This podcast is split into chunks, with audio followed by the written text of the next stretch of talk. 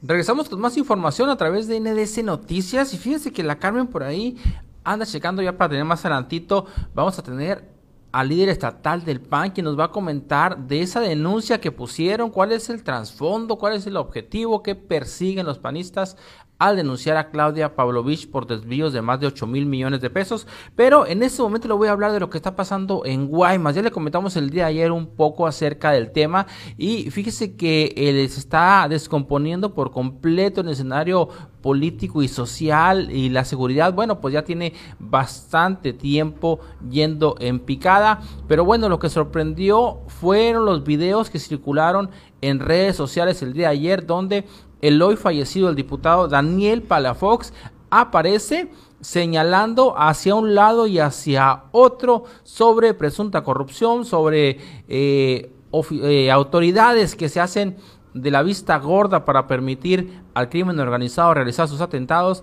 y muchísimo más. Vamos a ver este video para que usted esté en contexto de lo que le vamos a platicar a Carmen y su servidor después de verlo. Adelante, producción, con el video, por favor. ¿A qué te dedicas? Me llamo Daniel Palafox En el Ayuntamiento de Empalme en Informática y también tengo una empresa de internet en Guaymas que se llama Guaymas.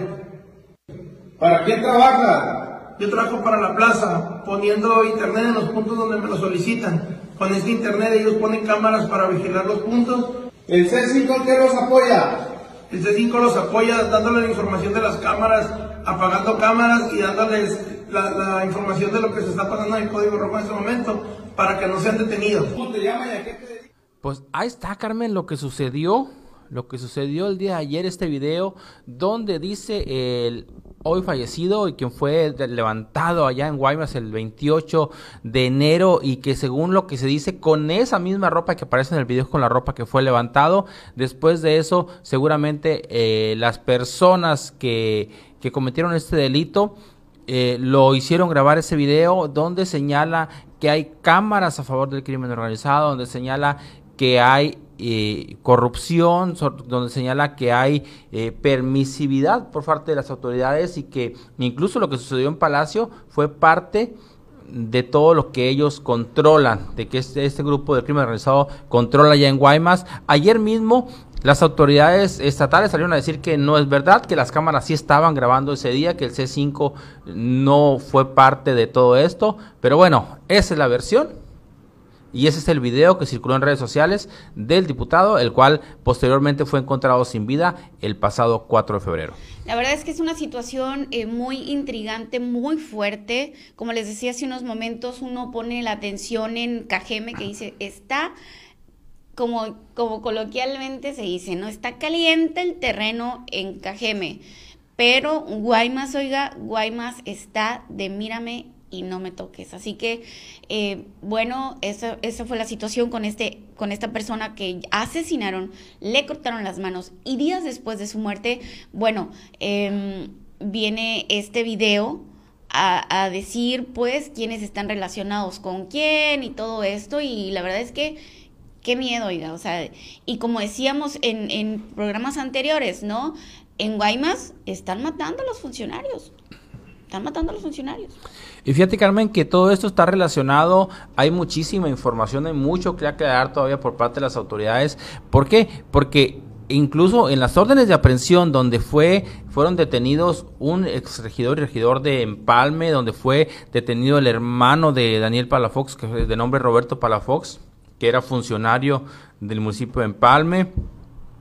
Todo esto relacionado a lo que sucedió en Guaymas a mediados de enero, cuando en la casa del exdiputado Roberto Lizárraga hubo un intento de asalto, Carmen. Entonces, en ese intento de asalto, según la versión de las autoridades, están inmiscuidos estas personas que te comentaba, más el ahora fallecido Daniel Palafox, supuestamente por una deuda de campaña electoral que le habían prestado un... Pues ahora sí que ahí te una lanita para la campaña.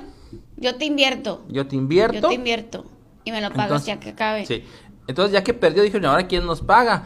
Y circuló la versión supuestamente por el de nombre Brian, que es un joven de alrededor de 20 años, que se dice, que se dice que había una relación más allá de la amistad con el exdiputado Rodolfo Lizárraga, el exdiputado del PT, y que él dijo, ¿sabes qué? Hay una, ahí, ahí tiene dinero el Se diputado. habla de, unos, de alrededor de 7 millones de pesos, ¿no? Pues hablar de esas cantidad. cantidades, Carmen, estamos hablando de dónde, no- yo creo que no los ganas en los, en los tres años de diputado, entonces, digo, no los tenía, ¿no? Finalmente nos los robaron.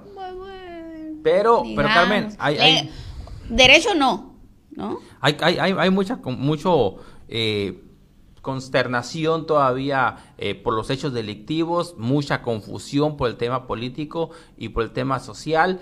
Y, y decía ahí eh, el, ahora fallecido eh, Daniel Palafox, decía, bueno, es que también ahí arreglamos todo para el atentado a Palacio, donde queríamos matar al ex Sí, comisario don- donde y mataron a donde, la joven esta donde activista. falleció Marisol Cuadras y donde hubo también otras activistas heridas. Y bueno, pues esta es el tema va a dar para mucho, Carmen, va a dar para mucho y, y- y- y promete, promete salpicar a actores políticos actuales incluso, ¿eh? Así hay es, mucho mira. por delante, hay mucho por delante, Definitivamente. Pero bueno, esperemos que esto llegue a la solución debida, a la solución correcta. Carmen, vamos a seguir con más información y te comento lo que está... Nos vamos a ir a una nota más tranquila por ahí, producción te encargo, pero